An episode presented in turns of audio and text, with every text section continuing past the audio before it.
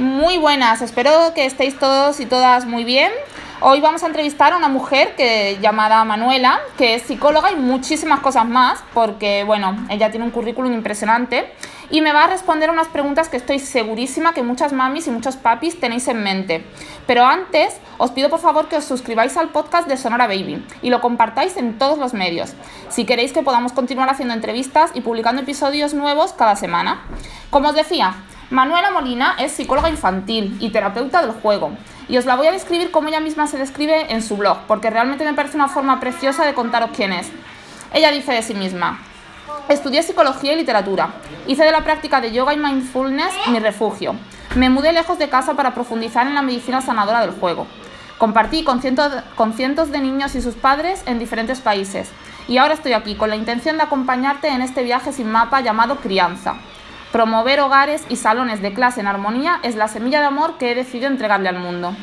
Bueno, Manuela, muy bienvenida y mil gracias por concederme esta entrevista en la que vamos a intentar centrarnos un poquito en, el cerebro de los niños mm, de hasta unos 5 o 6 años, ¿vale?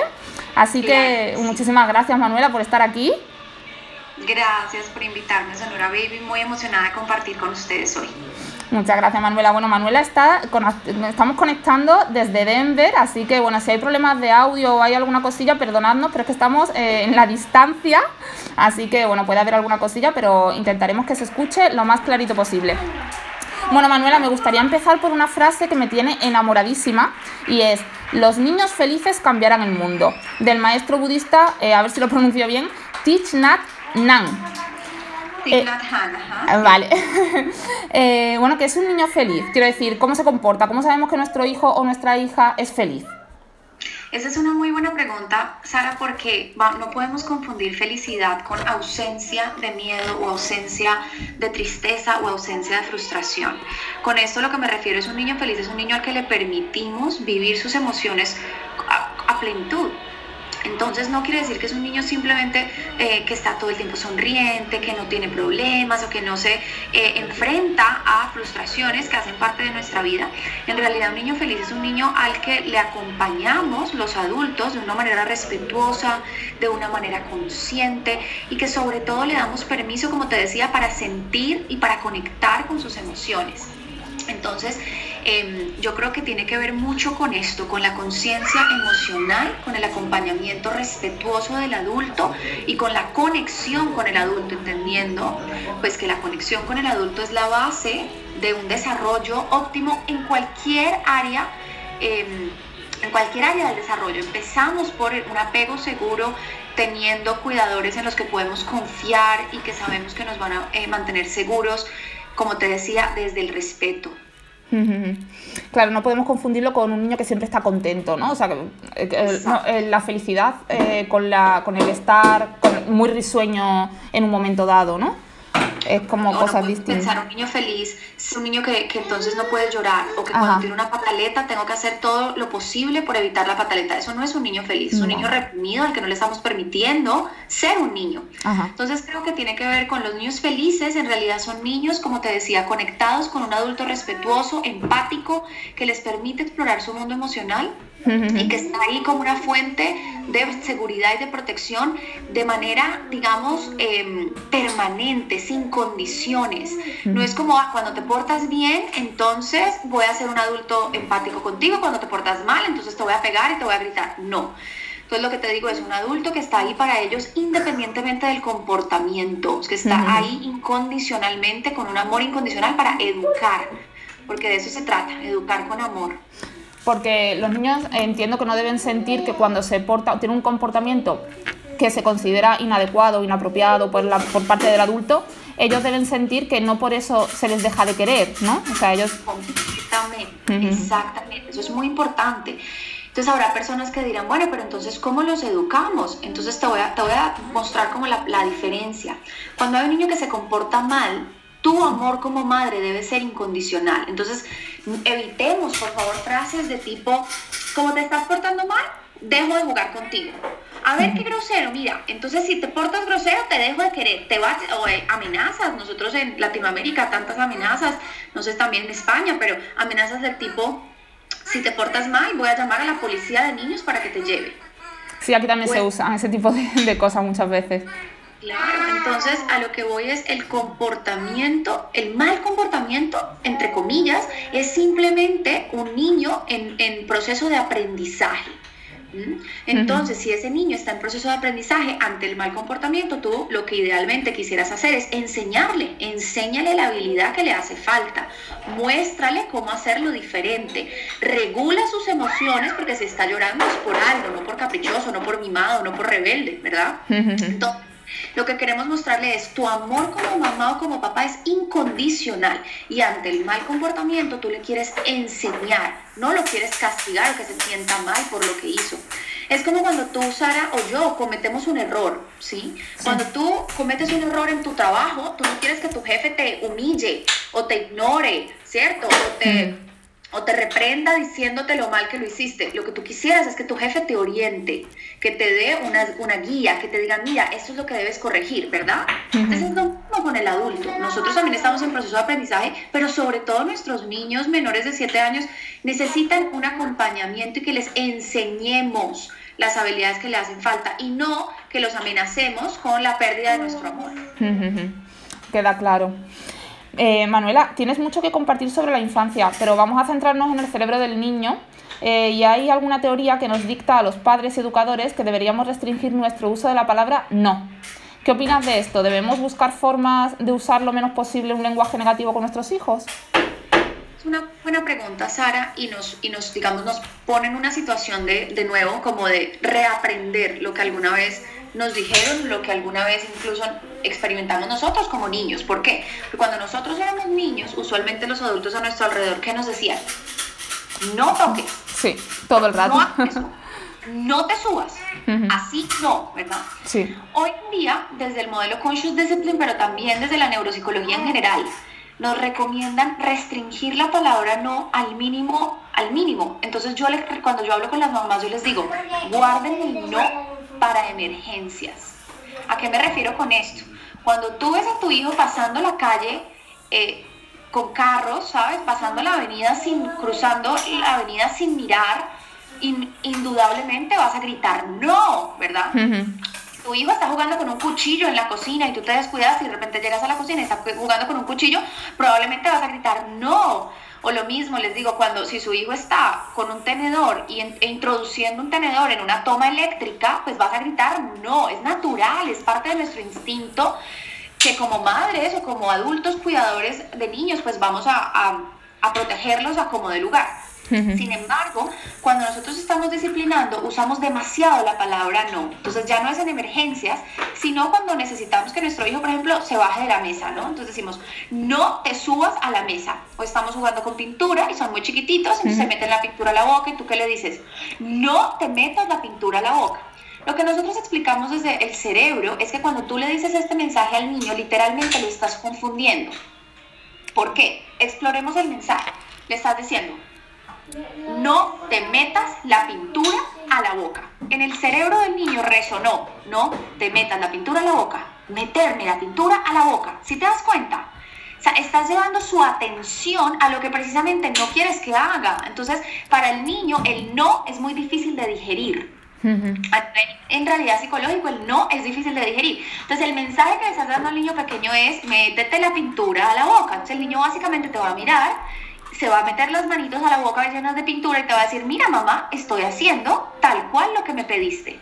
Entonces, ¿cómo formulamos esto en positivo? Ahí es donde los psicólogos decimos, traten de no usar la palabra no, o sea, minimicen el no o, o procuren no usarlo. Pues, ¿cómo lo haremos? Lleva la atención del niño a lo que tú quieres que haga. Bien. Entonces, en este caso particular, tú lo que le vas a decir al niño es, Juliana, tus manos en el suelo. O Juliana, las manos lejos. Pinta en la cartulina o pinta en la hoja de papel. En el, ejemplo, por ejemplo, de la mesa, eh, en la mesa le vas a decir, Juliana, tus pies en el piso. Pon tus pies en el piso. Cuando tú haces esto, en lugar de, en lugar de decirle, no te subas a la mesa, pues la atención se, se va de la mesa al suelo. Ah, bueno. Vale, claro, esto lo que mm, eh, requiere mm, de nosotros como padres o educadores es un cambio total de mentalidad y un entrenamiento. Necesitamos entrenarnos para que no nos salga automáticamente lo que nos saldría de, forma natural, que es no te subas a la mesa. Y es como que sale de forma natural. Entonces tenemos que pararnos y pensar, vale, ¿cómo se lo digo de otra manera? Como tú estás indicando, claro. ¿Sabes, Sara? Una, antes de que pasemos a, otra cuestión, ¿sabes? Me gustaría explicarles algo también con relación al no. Y es, ¿cuántas veces le decimos a nuestros niños, así no? ¿Verdad? Sí. Están haciendo cualquier cosa, cualquier cosa que es, indebida o que puede, pues, pueden estar en, peligro, ¿sabes? Como, bueno, no tanto en peligro, pero que su seguridad en ese momento se pueden caer del sofá o cualquier cosa. Pero normalmente nos quedamos con esta estructura, con esta frase, les decimos, así no y lo que en realidad tu hijo necesita es que le digas cómo hacerlo. Es decir, cómo sí. Entonces, en lugar de decirle así no, muéstrale cómo lo tiene que hacer. Entonces le dices, Juliana, mira, así. Independientemente de la situación. Pero cuando nos quedamos en el así no, el niño queda muy confundido. Claro. Digiere fácilmente el no y no sabe cómo hacerlo. Entonces, en lugar de enfocarte en la negativa, enfócate en lo que sí debe hacer en ese momento. Explícale, muéstrale lo que esperas que haga en ese momento en particular. Muy buen consejo. Bien. Em, bueno, sin embargo, los niños parece que lo primero que aprenden a decir es no. O sea, estamos hablando de que no es difícil de digerir, pero eh, con dos años, por ejemplo, más o menos, cuando empiezan a hablar, abusan mucho de, de, este monosílabo, ¿no? Del no. De manera que pareciera que todo es no, no, no. Algo que desespera muchísimo a los padres, que consideran esto como una falta de obediencia, incluso un desafío. ¿Es normal que el niño se niegue a todo continuamente sobre esa edad? ¿Y por qué lo hace? Esa es una muy buena pregunta. Entonces, seguimos hablando del no, esta vez enfocándolo a los niños. Ya sabemos que como adultos vamos a tratar de usar el no únicamente en casos de emergencia, cuando nos sale en piloto automático, pero llevar nuestra conciencia al día a día para que durante la rutina tratemos de mostrarles qué sí hacer. Ahora, con relación a los niños de dos años, esa es una gran pregunta porque indudablemente a partir de los 18 meses en realidad, notamos que los niños empiezan a decir no Sí. tú le dices, Juliana, eh, no sé, ven a, ven a desayunar. No. Eh, Martín, ponte tu chaqueta. No, ¿verdad? Sí, sí, sí. Entonces hay padres, bien tú lo dijiste, que consideran esto una, un, como una rebeldía, ¿no? Como, como desobediencia, desacatar la autoridad y lo consideran deliberadamente algo que hace el niño para irritar al adulto. Exacto. Completamente falso. Eso es un mito que tenemos como sociedad, incluso le llamamos los terribles dos, en inglés decimos the terrible two, y en realidad el niño a los dos años nos está dando cuenta, de los, desde los 18 meses, como te dije, de un proceso maravilloso, un proceso de eh, individuación, es como lo llamamos en psicología. La individuación lo que da cuenta es el niño se está se está, o sea, está en su proceso de desarrollo y de maduración, está realmente logrando constituir su ser independiente. Se está identificando como un individuo independiente a mamá. ¿Por qué? Porque resulta que el niño antes de los 18 meses se considera una extensión de mamá. Aunque había separación física, o sea, hubo separación física por el parto, a nivel psicológico, mamá y bebé se quedan completamente unidos. Su psiquis era una sola. A los 18 meses, el niño, el bebé, se da cuenta que mamá y él son distintos y que él puede pensar de una manera diferente a mamá. Y esto es un gran descubrimiento y es un gran hito a nivel de desarrollo. Es una conquista. Cuando el bebé se da cuenta que es diferente a mamá y que puede tener pensamientos, sensaciones, deseos diferentes a los de la madre, ahí es cuando sobre todo surge el no. Porque ese no hace parte del niño poniendo límites a su entorno. Es la primera vez en la que el niño está logrando salir como de una dictadura, por así decirlo, por llamarlo de alguna manera, como de una dictadura con sus padres y logra realmente por primera vez tener control sobre el mundo que lo rodea. Entonces aparece el no, aparece el mío, ¿sabes? Entonces me prestas ese carrito mío. Y aparece el yo solo. Entonces, eh, Manuela, ponte los zapatos. O no, Manuela, déjame ponerte los zapatos en ese caso. Y entonces ahí dice, Manuela dice, no, yo sola. Esas tres frases deben ser entendidas y deben ser vistas por el adulto con orgullo, porque están ratificándote como tu hijo está creciendo, se está volviendo autónomo y se está volviendo independiente. Cambiemos la mirada con la que hemos entendido el no, el mío y el yo sola o yo solo. Dejemos de verlo como un acto de rebeldía y como un acto de y pretender eh, simplemente imponerse al, al adulto y en lugar de eso veámoslo como un proceso maravilloso en el que el niño se está haciendo cada vez más independiente. Entonces tú me dirás, bueno, Manuela, pero, pero muy difícil porque hay momentos o hay situaciones en las que definitivamente yo necesito que haga cierta cosa, cierta determinada conducta y si siempre, solamente me responde con no, pues no voy a lograr nunca que obedezca. ¿Qué puedo hacer en este caso? Entonces nosotros abogamos desde la psicología infantil a no forzar, a no castigar, a no amenazar, buscar estrategias desde un conocimiento un poco más de la neurociencia para poder apoyar este proceso en nuestros niños. Y en este caso, Sara, es decirle al niño, por ejemplo, tú necesitas que se abrigue, está haciendo frío afuera, si no sale, pues, o sea, ni tenemos que proteger, no queremos que, se, tenga un resfriado, demás, entonces necesito que se abrigue y en ese caso yo lo que le voy a decir es, Manuela, tú puedes escoger, ¿quieres ponerte el saco verde o quieres ponerte el impermeable rojo? ¿Qué prefieres? Mira lo que estoy haciendo, estoy empoderando al niño para que sea el niño el que tome la decisión, porque a los dos años el niño necesita sentirse autónomo, necesita tomar decisiones, es parte de la pulsión vital que en ese momento te, eh, tiene. Entonces, ¿ves la diferencia? A que yo le diga al niño de dos años, a ver, te pones el saco, y el niño te va a decir, el saco decimos en Colombia el abrigo, te pones el abrigo, y que entonces el niño te vaya a decir, no quiero, no me lo pongo. Diferente a decirle, Manuela, tú vas a elegir cuál te vas a poner, este o este otro. Has cambiado el enfoque totalmente, claro, al, le estás eh, diciendo que se lo va a poner, pero él realmente lo que está viendo es una decisión que va a tomar él solito. No está viendo que, bueno, es un poco eso, actuar un poco de psicólogos nosotros mismos, ¿no? Con nuestros hijos. Es complicado, pero supongo que con estos truquillos que estás dando y poniéndolo, llevándolo a la práctica, se consigue, ¿no? Te acostumbras a, hablar en ese lenguaje con tus hijos.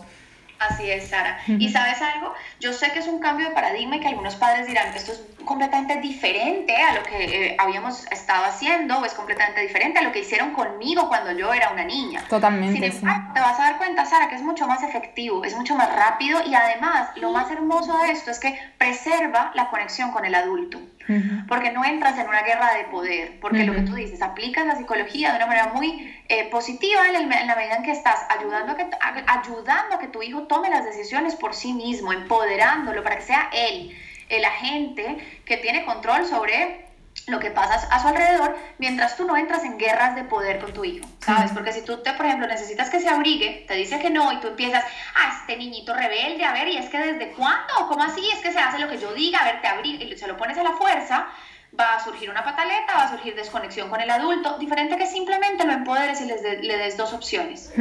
Es lo, justo lo que te iba a decir, que nos evitamos muchísimas eh, pataletas, muchísimos enfados, muchísimos eh, pérdida de tiempo en, en, esto del toma y daca que decimos aquí, ¿no? De, eh, pues sí, te lo pones, pues no, no quiero, pues sí, porque yo soy la mamá y te lo tienes que poner. Y tal. Y, y, esto me abre a la siguiente pregunta, me conecta con la siguiente pregunta precisamente, que es el tema de las pataletas.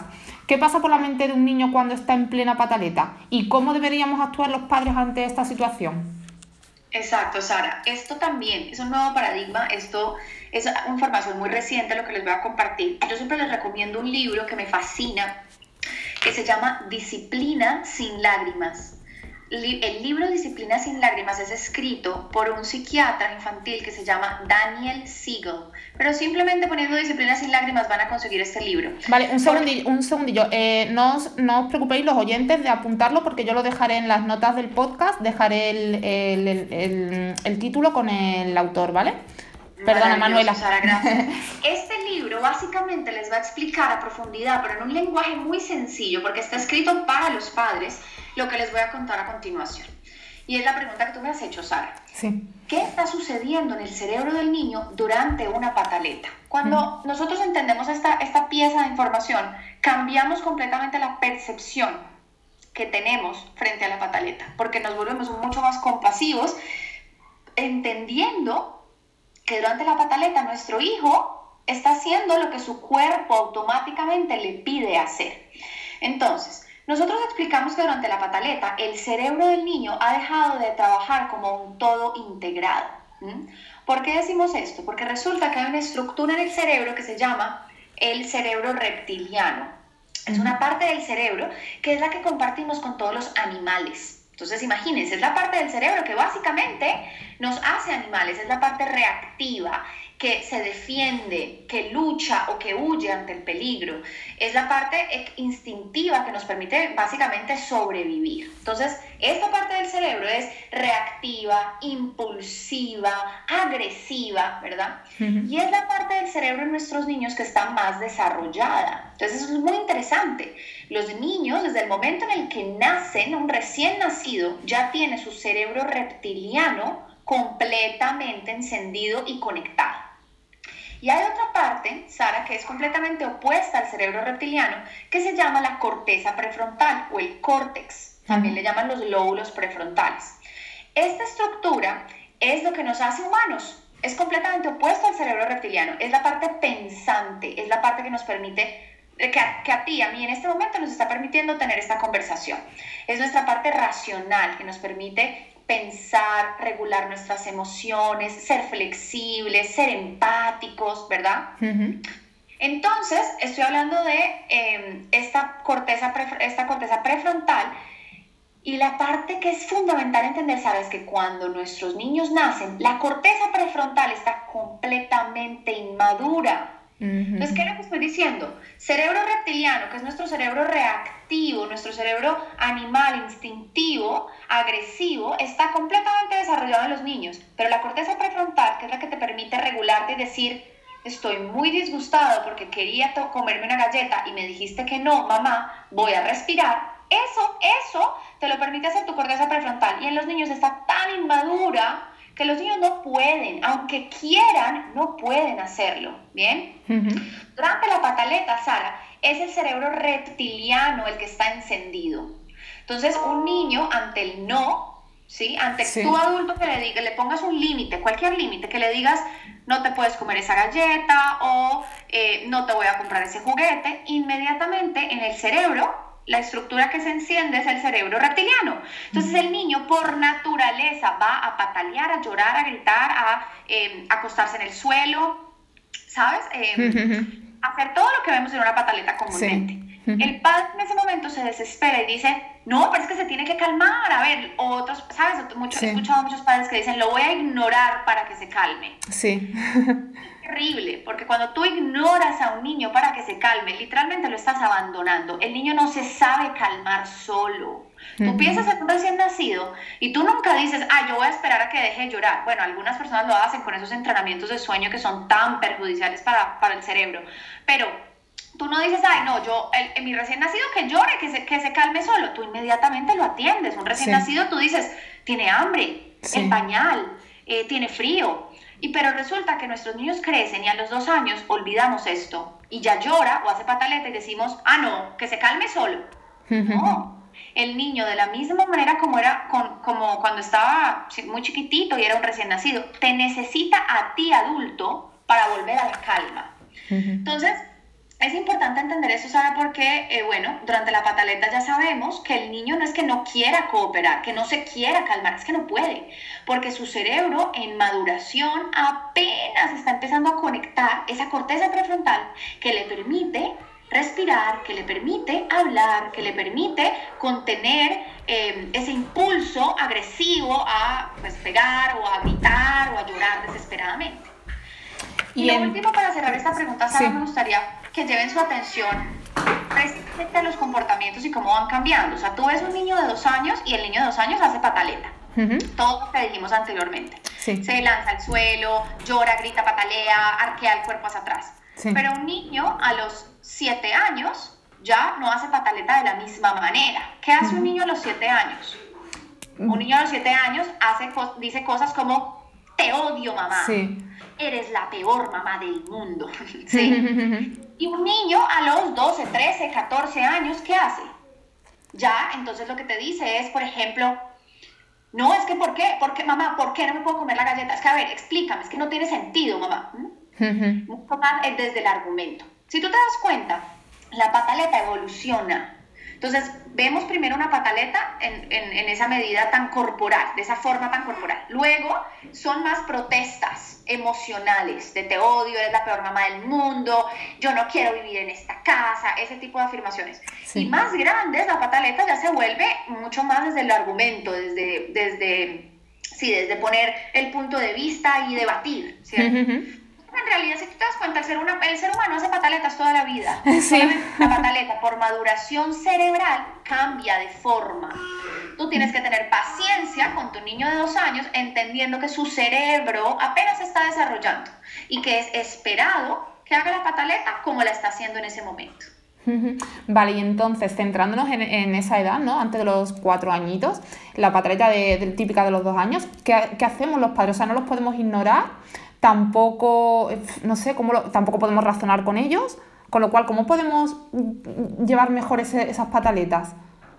Listo, Sara. Yo acá les voy a compartir algo, eh, pues para toda tu, audiencia me parece maravilloso, eh, y es, yo tengo un taller, yo tengo un taller porque son tres horas, imagínate, es mucho contenido. Es un taller virtual que lo pueden tomar desde España o cualquier parte del mundo donde hablo de la pataleta, donde les doy como ese paso a paso y hablamos a profundidad de qué es la pataleta y cómo puedo evitar que el niño llegue a ese desborde donde ya se está, incluso niños que se hacen daño a sí mismos durante la pataleta. Entonces, yo los invito a ese taller y te puedo pasar la información para que se los dejes a ellos, como me decías, como en esa parte donde les vas a dejar los libros y las recomendaciones.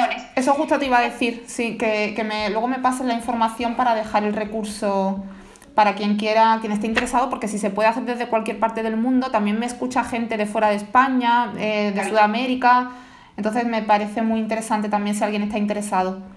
Claro que sí, Sara, yo te dejo toda la información, es online, entonces es muy sencillo. Em, y bueno, eh, eh, digamos que es, un taller muy completo porque vamos bien profundo em, con una presentación y demás. Y también incluye material de apoyo en PDF. Pero para responder tu pregunta de manera muy básica, digamos, yo sí recomendaría el taller para poder ir a profundidad, responder preguntas y analizar los casos, ¿verdad? Porque cada situación es distinta. Pero entonces voy a retomar. Para, para responder tu pregunta de manera muy breve, es ya sabemos que no ignoramos la pataleta porque es un mito. Cuando nos dicen, ah, es que, eh, Manuela, él se calma, mejor ignorar la pataleta para que se calme más rápido. Y habrá mamás acá, que, oyentes o padres que escuchen y dicen, no, Manuela, pero es que a mí me ha funcionado. Yo ignoro a mi hijo y después de 20 minutos, de 30 minutos, yo veo que se calmó. Y yo les digo, lo que ustedes ven en un niño que después de 30 minutos de llorar sin parar en pataleta, completamente ignorado, ignorado por el adulto, lo que ustedes ven no es calma, se llama cansancio y represión. Es completamente diferente a la calma y el cansancio y la represión, sobre todo la represión emocional, es muy perjudicial para el organismo, para el cuerpo del niño. Entonces, no ignoramos la pataleta, pero tampoco entramos en las luchas de poder de castigo, a ver qué te pasa, deja llorar, quieres que te dé una razón para llorar, una amenaza terrible. Entonces, ¿qué hacemos? Ahí lo que necesitamos hacer es precisamente regular ese cerebro reptiliano, ese cerebro que está en modo supervivencia. ¿Cómo regulamos el cerebro reptiliano? Básico. Me voy al nivel del niño. Habrá niños, depende del niño, habrá niños que te van a dejar que lo toques.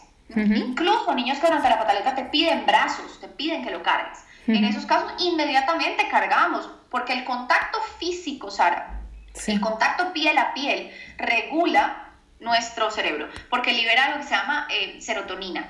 Entonces, cuando tú tienes contacto piel a piel, literalmente te sientes más regulado, más relajado. Entonces, por eso es importante hacer el contacto piel a piel. Pero ahora niños que van a la pataleta te dicen no y no quieren que lo toques. Tú le das el espacio, ¿sabes? depende de cada temperamento del niño. Entonces, lo que te decía es, me voy al nivel del niño, si puedo establezco contacto físico, miro a los ojos y allí yo soy la fuente de regulación externa. Entonces, yo puedo respirar. Porque cuando yo respiro por neuronas espejo, mamá y niño están conectados y el niño se va a tender a regular. Entonces respiro profundo y le pongo en palabras, en pocas palabras, lo que él está sintiendo. Estás frustrado. Tú querías que te diera la galleta y te dije que no. Mira lo que estás haciendo, le estás prestando las palabras para que el niño literalmente entienda lo que le está pasando. Estás conectando la corteza prefrontal, la corteza prefrontal es la que nos permite hablar, ¿sí? Comunicarnos, estar más regulados y comunicarnos. Entonces es donde validas la emoción, la validación, donde le dices, puedo verlo, estás enojado y sigue respirando. Entonces ahí lo que estás haciendo es dos componentes. El componente físico de la regulación, donde respiras o mueves el cuerpo, el arrullo, ese, ese movimiento cíclico que hacemos también nos regula muchísimo, el balanceo nos regula. Y la respiración, yo les recomiendo esas dos. Em, y también la validación emocional a través de las palabras, ese segundo componente verbal en el que a través de las palabras le estás explicando al niño lo que le está pasando. Cuando nombramos una emoción, nos tendemos a regular.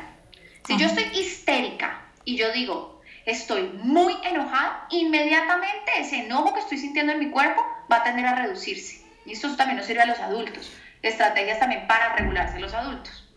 Eso te iba a decir porque incluso yo estaba pensando en mi propio caso, si yo siento que eh, alguien cercano a mí, alguien querido, un familiar, eh, simplemente me escucha mi, mi, mi, problema, mi frustración, mi enfado, lo que sea, simplemente me escucha y me dice que me entiende, ya con eso yo ya me relajo mucho. Entonces entiendo que al niño le pasa un poco parecido. Él está sintiendo que su mamá o su papá, el ser al que más quiere, le está entendiendo, ¿no? Y le está poniendo palabras a lo que él siente y no sabe ponerle palabras. Exacto. Muy importante eso es que estás diciendo, maravilloso. Es exactamente el paralelo que estás poniendo como nosotros como adultos. Imagínate que tú, este ejemplo me encanta, es un ejemplo que eh, desde mi maestra en terapia de juego, y ella pone este ejemplo y dice, imagínate que tú, adulto, tuviste un mal día, un muy mal día. Llegas a tu casa y tu pareja está cocinando y tú llegas y le dices, no sabes lo que me acaba de pasar, me pasó algo horrible. Y tu pareja te mira y te dice, bueno, bueno, bueno, ya, pero ven a ver, a ver, vente, vente a cocinar ¿Tú qué haces? Tú le dices, oye, ¿no me escuchaste? Que me pasó algo terrible. Y tu pareja dice, sí, sí, sí, ven a ver, ven a cocinar. ¿Y tú qué después qué haces? Que me pasó algo terrible, ¿sabes? Estás viendo cómo escalo, voy escalando para ver si me escuchan. Y hasta que probablemente vas a gritar, mira que me pasó algo terrible, te estoy diciendo, ¿verdad? Es lo mismo con los niños. Los niños escalan el comportamiento cuando el adulto los ignora o cuando el adulto no logra, lo que tú dices, poner en palabras lo que está pasando. Los otros, el niño, el niño. Entonces los adultos es lo mismo. Los adultos también escalamos en el comportamiento. Cuando nos sentimos ignorados, cuando no nos sentimos comprendidos, nuestro comportamiento también cambia buscando que el otro se conecte. El niño también. El niño va a ser cada vez más pataleta, va a llorar cada vez más cuando se le ignoran esas necesidades sutiles necesidades físicas, por supuesto, también necesidades emocionales. Entonces, es como ese escalamiento donde el niño busca la manera de hacerte entender lo que él está sintiendo, ¿verdad? De una manera inconsciente, no es, no es algo que el niño adrede, él no te quiere hacer pataleta para que tú entiendas, no, simplemente su respuesta automática, pero cuando tú comprendes lo que está pasando, entonces inmediatamente baja la intensidad de la emoción. Genial. Bueno, recuerdo que tiene un taller Manuela sobre esto, así que dejaré en las notas eh, toda la información. Eh, y paso a otra pregunta que, bueno, esto puede sonar terrible, pero es, eh, es real, o sea, yo creo que es súper real y que muchos padres lo hacemos. Y es que el, recurso que usamos muchas veces es el castigo, la amenaza, incluso hay algunos padres que la bofetada o, incluso todavía se escucha esto de una bofetada a tiempo y no pasa nada, a mí de pequeño también me las daban y, no, y aquí estoy y tal. ¿Por qué parece que es la herramienta que nos sale primero usar? Este tipo de, de cosas agresivas. Claro, Sara. Pues hay varias respuestas para esta pregunta, pero vamos a empezar con algo que es muy complejo y es la, em, pues sí, el paso de generación en generación de estos patrones, de estas dinámicas, ¿verdad? La respuesta de muchos adultos es, así me educaron a mí y mira, yo estoy perfectamente bien. Eso es lo primero. Hay una incapacidad, obviamente los que no son psicólogos, hay una gran incapacidad de asociar tantos problemas en nuestra vida adulta con nuestra crianza y con esa crianza opresiva, agresiva y violenta. Entonces decimos, estamos bien, pero de repente cuando exploramos en realidad nuestra vida interior, cómo nos relacionamos con los otros, incluso cuál es la relación con nuestros padres, nos damos cuenta que, que no está del todo bien. que hay muchas inseguridades o que incluso el simple hecho de que un padre esté replicando la violencia en el hogar te da cuenta de un efecto secundario de que, a que, de que tus padres te hayan maltratado, ¿sí? Porque, porque, claro, porque lo que te decía, hay un paso de generación en generación de estas dinámicas y eso se da a nivel inconsciente. O sea, a mí me pegan, entonces yo continúo con el ciclo intergeneracional de violencia y entonces a la siguiente generación también le voy a pegar. Eso por un lado. Entonces hay un paso de, esta información a nivel de generación en generación de manera inconsciente y no hemos hecho una pausa y no hemos realmente como, como individuos analizado los efectos secundarios que tiene la violencia o el maltrato o la humillación y las amenazas en nuestra vida adulta. Otro, otro tema, Sara, que me parece importante es que como sociedad hemos normalizado la violencia. Entonces estamos cambiando un paradigma como sociedad. ¿Por qué? Porque hoy en día, si una pareja, unos adultos que viven o conviven juntos, unos adultos en casa, eh, se maltratan físicamente, o sea, si una persona, un hombre le pega a una mujer o una mujer le pega a un hombre, ¿sí? Inmediatamente llamamos eso abuso, llamamos eso violencia doméstica, lo denunciamos, como sociedad estamos completamente en contra y sabemos que hace, o sea, que está violando los derechos humanos, ¿sí? Sí. Pero cuando le pegan a un niño, ahí sí le llamamos educación o le llamamos crianza. ¿Sí ves lo complejo? Sí, sí, sí, Como sociedad se ha normalizado la violencia como un método para educar. Pero si tú lo piensas, hace 50 años o hace 100 años, un hombre pegándole a una mujer en la casa no era visto como un acto violento. Como sociedad incluso decían, no, es que así debe ser. Es que le corresponde al hombre hacer eso. Hoy en día decimos qué atrocidad, ¿verdad? Entonces yo espero que en unos años eh, cuando vayamos cambiando este paradigma y entendiendo que nuestros niños son sujetos de derechos como cualquier otro ser humano, que sienten como cualquier otro ser humano, incluso más por ser tan vulnerables, yo creo, Sara, que en cuestión de unas generaciones vamos a decir qué atrocidad pegarle a un niño, como decimos qué atrocidad un hombre pegándole a su esposa. ¿sí? Pero lo que te decía, se ha normalizado. Entonces, frases como una palmada, lo que tú decías, una bofetada, una palmada a tiempo, a mí me pegaron y no me pasó nada, es que los niños tienen que entender. Nosotros tenemos una expresión en Colombia en particular que dice, em, la letra con sangre entra. Sí. O si no le duele, no aprende. ¿Sí? Son mitos que nos hacen mucho daño, pero yo siento que como generación es un piloto automático. instintivamente, un niño haciendo mal comportamiento y casi que de manera automática, tu reacción puede ser querer pegarle o querer cogerle el brazo y apretarle el brazo duro o querer eh, pellizcarlo, o querer, em, bueno, lo que decíamos, ¿no? Ignorarlo, llevarlo al tiempo fuera, o castigarlo, ¿verdad? Es el piloto automático. Pero definitivamente necesitamos una pausa, como ser muy conscientes, una pausa y antes de reaccionar, tomar una respiración profunda y preguntarte, ¿qué necesita mi hijo aprender en este momento? Porque de nuevo, esto está muy ligado, Sara, al tema de cómo estamos entendiendo el mal comportamiento. Si tú ves el mal comportamiento como que simplemente tu hijo te está retando, no quiere cooperar, es un necio o es un malcriado, pues ahí sí que se va a encender ese piloto automático. Pero si tú ves a tu hijo y el mal comportamiento como ¡Ah! necesita aprender la habilidad, él no sabe todavía, necesito repetir el límite, necesito mostrarle cómo se hace, vas a ser mucho más compasivo. Ahí sí puedes hacer una pausa, tomar una respiración profunda y preguntarte qué necesita aprender mi hijo en este momento. Entonces, por ejemplo, un niño de dos añitos eh, quiere que mamá le preste atención. Mamá está en el celular, por ejemplo. Sí. Y entonces el niño inmediatamente coge la, toma la pierna de mamá y la muerde con todas sus fuerzas. O eh, le pega, le pega una patada a mamá. Mamá está sentada en el sofá en su celular. En ese momento, tú puedes, claro, tomártelo personal, decir, es, me está agrediendo, es que mira, me está maltratando mi hijo, ¿verdad? Y responder con un grito, pegarle más duro o mm, castigarlo. Pero si tú vas a la raíz, pregúntate, ¿por qué lo hizo? Ah, mi hijo quería que yo lo mirara. Pero como su cerebro está tan inmaduro y su cerebro reptiliano, impulsivo, está completamente encendido, por eso me pegó y por eso me mordió. Lo que tengo que hacer es enseñarle la habilidad de que use sus palabras o que use otra manera de llamar mi atención. Entonces lo que le vas a decir es, ¡Ah, claro, Paola, me mordiste porque querías que te mirara. Morder duele, ouch. La próxima vez dime, mamá, o si está muy chiquito, no está hablando, le puedes decir, mira, la próxima vez tócame así, suave, y yo te voy a mirar. Si entiendes como la diferencia en la manera de aproximarse, al, mal comportamiento. Entonces, el piloto automático te va a llevar a castigarme o a infringirle dolor. Pero si tú te das cuenta que en realidad necesitas enseñarle cómo hacer las cosas de, diferente, entonces ya ahí vas a poder responder desde otro lugar. Y seguramente sea este método que comentas muchísimo más efectivo que, el, devolverle, eh, pues eso, si te ha mordido, por ejemplo, eh, darle una bofetada o un chillido, seguramente te vuelva a morder la próxima vez, ¿no? Y sin embargo, si lo hacemos... No aprendió, no aprendió cómo hacerlo distinto. Sí, en, en, parte tenemos que ser, claro, profesor, educadores de, de nuestros hijos y tenemos que enseñarles lo, lo cómo se debe hacer.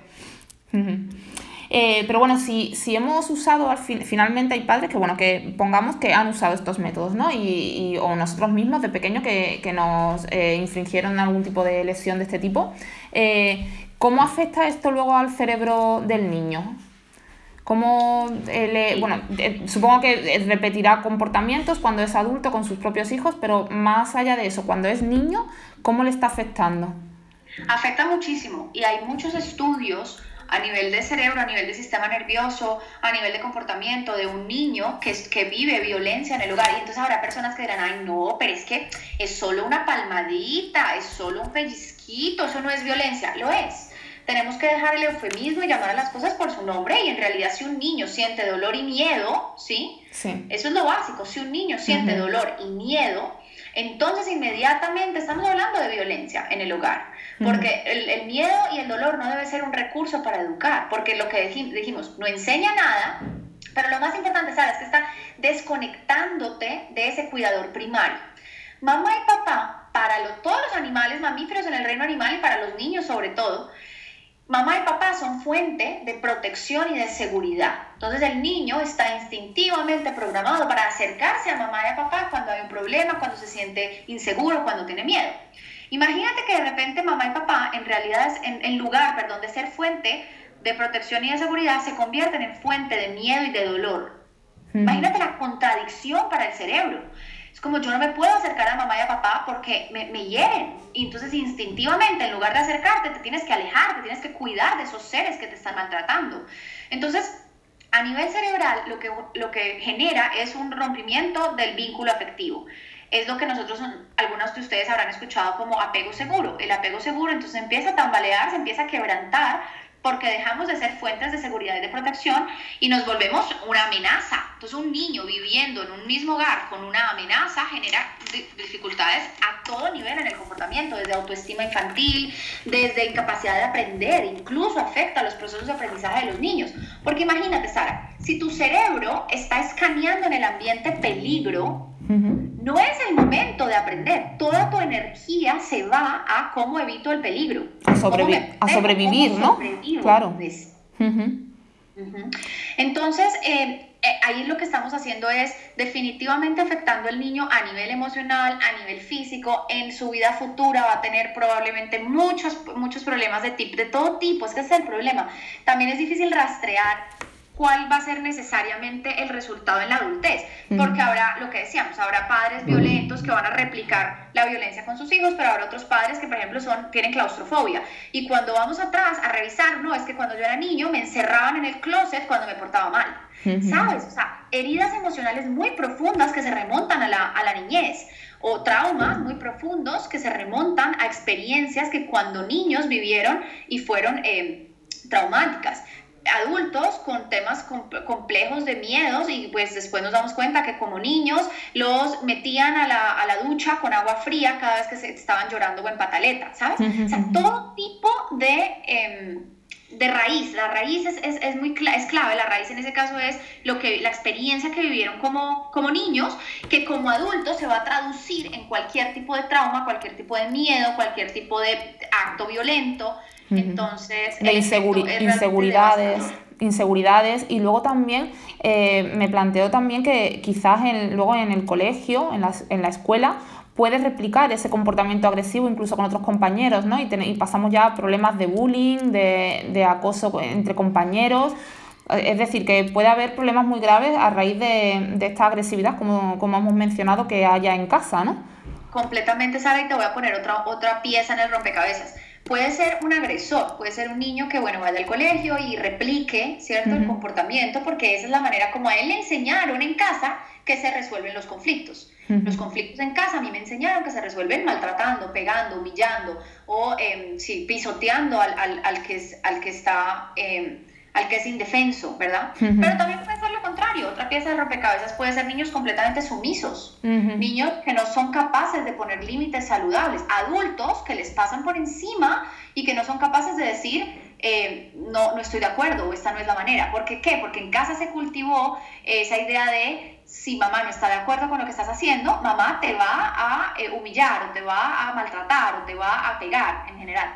Entonces pueden ser también niños completamente sumisos que eh, maleables en su conducta, que quieren siempre satisfacer a los demás, que quieren siempre eh, decirle a todo que sí, aun cuando su seguridad está en riesgo, incapaces de ser asertivos y poner límites a, su entorno.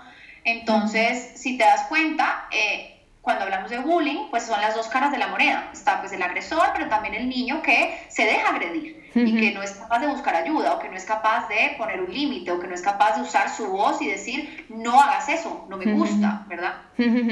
incluso puede no entender que le están haciendo algo malo, sino que lo ve normal, ve que bueno, que es normal que lo humillen o es normal que le pisoteen definitivamente problemas muy grandes. amor, cuántas relaciones tóxicas de codependencia vemos donde hay, hay, maltratadores y la persona dice, esa es la manera como me muestra que me, que me quiere, que le importo.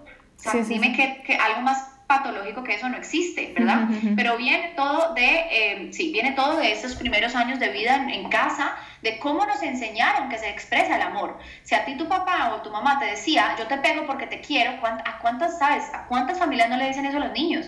Yo te, yo te pego porque te quiero. Es que así te estoy enseñando. Exacto. Imagínate. ¿Qué le estás diciendo para su vida adulta? Muy peligroso. Sí, que esa es la, le estás diciendo que esa es la herramienta que existe, claro, para educar o para tratar. Bueno, Manuela, definitivamente temas muy interesantes, muy importantes. Tengo preparadas, mm, bueno, preguntas eh, muy interesantes también que me gustaría que me, que me contestaras, que, que, van desde, bueno, desde la llegada de un hermanito, cómo afecta, o el divorcio, o la personalidad de un niño, en fin, cosas que me encantaría tratar contigo, pero bueno, sé que vamos justitas de tiempo y, y bueno, son temas muy extensos y muy interesantes, con lo cual no sé si te gustaría que hiciéramos una entrevista en, en un futuro cercano, porque me encantaría... Pues Manuela, eh, me ha quedado súper claro todos los temas que hemos tratado, espero que a los oyentes también. Dejaré los recursos en las notas del podcast y solo quiero agradecerte mil millones de gracias por estar hoy conmigo contestando a tantísimas preguntas de forma tan clara, tan directa. Muchísimas gracias además por dedicar tu, vida a, buscar la felicidad de los niños y por ayudar a muchísimos padres a que hagan felices a sus hijos, cosa que me parece súper importante, sobre todo para crear un mundo futuro eh, feliz, de niños, de, bueno, de adultos luego felices y un mundo más feliz en general. Eh, Gracias, Sara, por esta invitación y a todos los oyentes de Sonora Podcast. De verdad, un placer compartir con ustedes como esta semilla, esta semilla que, que he buscado sembrar en mi propia vida, en otros hogares. Entonces, sí, bueno, feliz de compartir otro espacio con ustedes. Gracias, Manuela. Eh, y a los oyentes, bueno, me despido hasta el próximo domingo, que volveremos a tener un nuevo episodio eh, del podcast y muchísimos más temas interesantes a tratar. Así que, por favor, no os lo podéis perder. Un besazo y sed felices.